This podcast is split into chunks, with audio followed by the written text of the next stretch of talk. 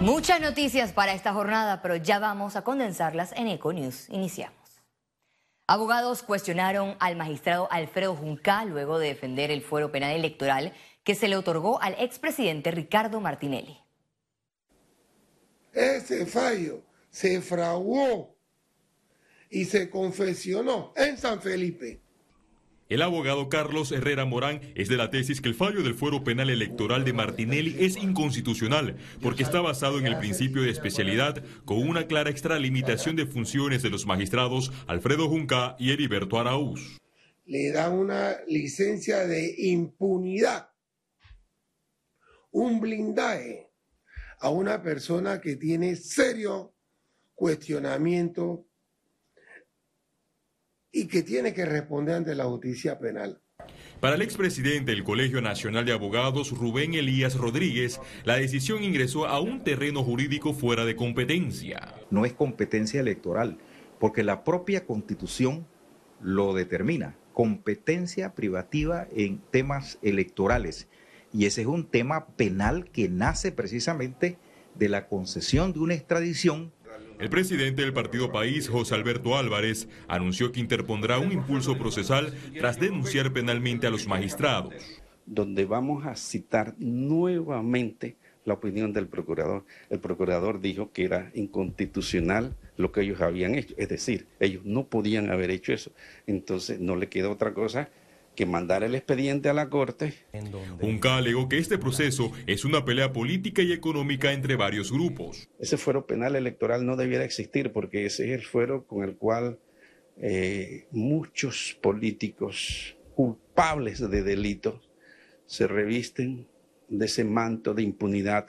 Hay un proceso real donde una juez ordinaria penal solicita el levantamiento de un fuero para continuar un procedimiento ordinario en una audiencia preliminar.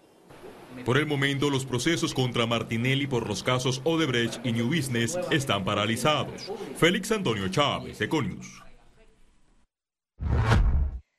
Una denuncia fue presentada este viernes ante la Fiscalía General Electoral por supuestas irregularidades en el conteo de firmas para la revocatoria de mandato contra el alcalde de Panamá. El abogado Roberto Ruiz Díaz, proponente de la iniciativa ciudadana, manifestó que existe una diferencia marcada entre las firmas publicadas por los electores y los comunicados emitidos por el Tribunal Electoral. El jurista advirtió que se deben iniciar las investigaciones para determinar la posible comisión de faltas electorales y administrativas en contra de la eficacia del sufragio con penas de ocho meses a cuatro años de prisión. Y el martes de esta semana, le habíamos pedido al Tribunal Electoral una aclaración. Y lo que hizo el Tribunal Electoral fue eliminar por completo la numeración de cada una de las constancias que tenía el ciudadano. Ahora el ciudadano no tiene ninguna constancia de que su firma realmente está siendo contada ni de que está siendo validada. Y yo como proponente tampoco ahora tengo ni respaldo ni información de ninguna, eh, de una forma de cuántas firmas realmente se está recogiendo y quedamos a merced del Tribunal Electoral que creo y considero que está faltando a su responsabilidad ciudadana de darle garantía al pueblo. Ola de casos COVID-19 se mantendrá en el país, advierten expertos. Pero vamos a tener otra ola, Hugo, don Hugo creo que era el que lo decía, vamos a tener otra ola, porque los virus se comportan así, vamos a tener una sexta ola, vamos a tener una séptima ola. Lo importante es que nosotros sigamos con nuestras medidas, de suerte que las olas que estamos teniendo sean menores, cada vez menores. Si ustedes se dan cuenta, ahora mismo estamos comenzando una quinta ola. Ayer tuvimos un poco más de 2.000 casos, pero en enero llegamos a tener más de 10.000 casos por día. Eh, lo importante ahora es que no lleguemos a esos 10.000 casos. La ministra de Educación, Maruja Gorday de Villalobos, indicó que de darse aumento de casos COVID en escuelas, los planteles afectados podrían ser cerrados. En la medida que los casos sigan subiendo o que empecemos a tener algunos brotes en escuelas, vamos a tener que, con el Ministerio de Salud, tomar las medidas de cerrar las escuelas por lo que está ocurriendo a nivel nacional. Inclusive aquí en Chitre hay ya dos centros educativos que empiezan la otra semana en forma sincrónica. Más de 159 mil vacunas contra la influenza se aplicaron a nivel nacional, según reporte emitido por el programa ampliado de inmunización del MINSA. Las autoridades de salud hacen un llamado a la población para que acudan a las diferentes instalaciones del MINSA y de la Caja de Seguro Social a colocarse la vacuna contra la influenza, principalmente aquellas personas que tengan condición crónica, embarazadas y niños menores de 5 años. Ante el desabastecimiento de medicamentos en Panamá, el MINSA busca nuevas alternativas, entre ellas la adquisición de medicinas en el mercado internacional. Yo pienso que ese es un, tema, un problema que hace tiempo que está sucediendo y tenemos que buscar nuevas formas, nuevas formas de adquisición y nuevas formas de distribución de estos medicamentos para que sean mucho más expeditos. Incluso hay pacientes que no tienen la accesibilidad de llegar a buscar su medicamento por sus condiciones de salud y también se está innovando eh, sistemas de delivery para que ellos puedan recibir Conductores de buses colegiales realizaron caravana en protesta por el alto costo del combustible. Los propietarios de buses colegiales exigen al gobierno la sanción del proyecto de ley 808 que crea el fideicomiso para la compensación, rebaja y estabilización del aumento de precio de los productos derivados del petróleo. El Sistema Nacional de Protección Civil extendió la alerta por mal tiempo en el país. La entidad pidió a la ciudadanía tomar precaución este fin de semana ante posibles inundaciones y crecidas de ríos. El titular de la institución, Carlos Rumbo, destacó las principales provincias que se verán afectadas.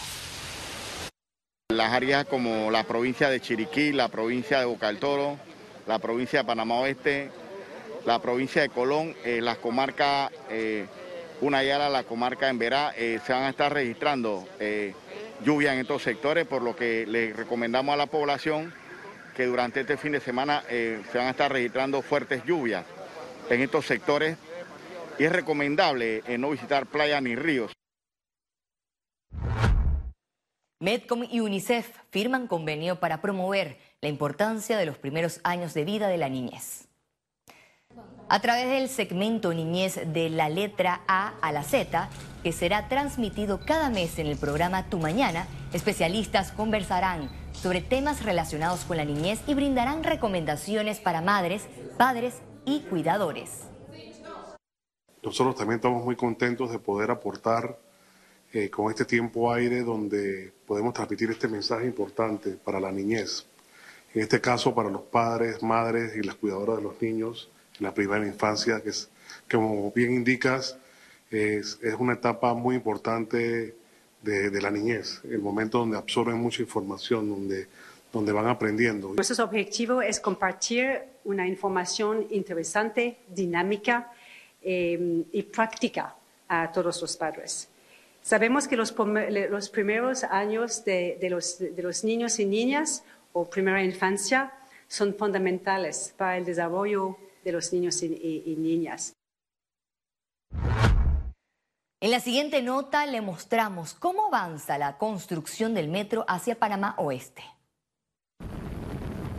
La línea 3 del metro de Panamá registra 6% de avance a la fecha. Actualmente iniciaron la construcción de cinco estaciones: Ciudad del Futuro, Vista Alegre, San Bernardino, Arraiján y Loma Cobá. También estamos impactando los viaductos en pilotes y en las pilas lo que vienen siendo las columnas que soportan las vías de rodaje por donde se mueve el monorriel.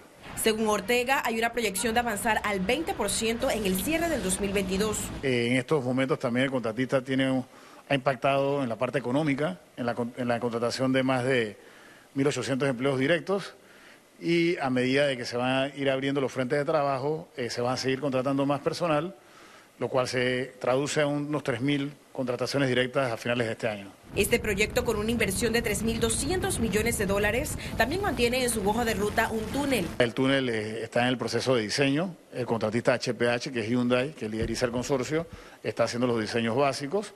Eh, ese es el tramo soterrado. Para finales de este año ya debemos iniciar la construcción del tramo soterrado donde ya hay diseños preliminares de la estación de Balboa. Además, analizan el tema presupuestario para darle viabilidad a la extensión de la línea 3 hasta La Chorrera, solicitado por sus habitantes. Ciara Morris, Econews. Acovir alertó a la sociedad sobre estafadores en la venta de propiedades inmobiliarias. El gremio pidió estar pendiente para la detección y denuncia de estafadores que se hacen pasar por promotores de bienes raíces, ya que utilizan diversos medios para solicitar adelantos y abonos para la venta de propiedades inmobiliarias. Para mayor seguridad, recomiendan contratar a un corredor de bienes raíces idóneo con licencia. La recuperación económica de Panamá comenzó a reflejarse en el sector asegurador. La Asociación Panameña de Aseguradores APADEA informó en un conversatorio que en el primer trimestre del 2022 hubo un aumento en primas de 7.6%, es decir, 410 millones de dólares respecto al primer trimestre del 2021. Este resultado incluso supera las primas de los últimos tres años. Hemos tenido un crecimiento este primer trimestre de un casi un 8%, destacando puntualmente el segmento de personas, como mencioné, con un resultado casi de un 15% este, y ramos generales con un 5%. Sin embargo, en ese mismo periodo fue mayor el aumento en siniestros. Hablamos de 193 millones de dólares, un 13%.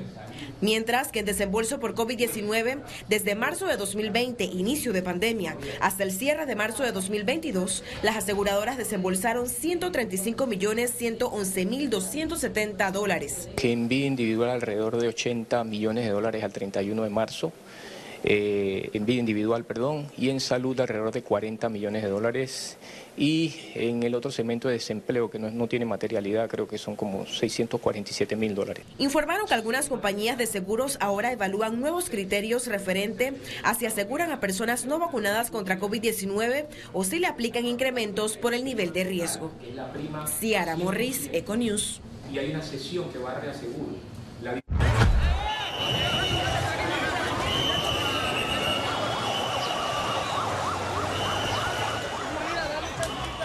Conmoción en Cuba tras la explosión de un histórico hotel en La Habana. En imágenes, momentos posteriores al estallido. Los detalles al regreso en Internacionales.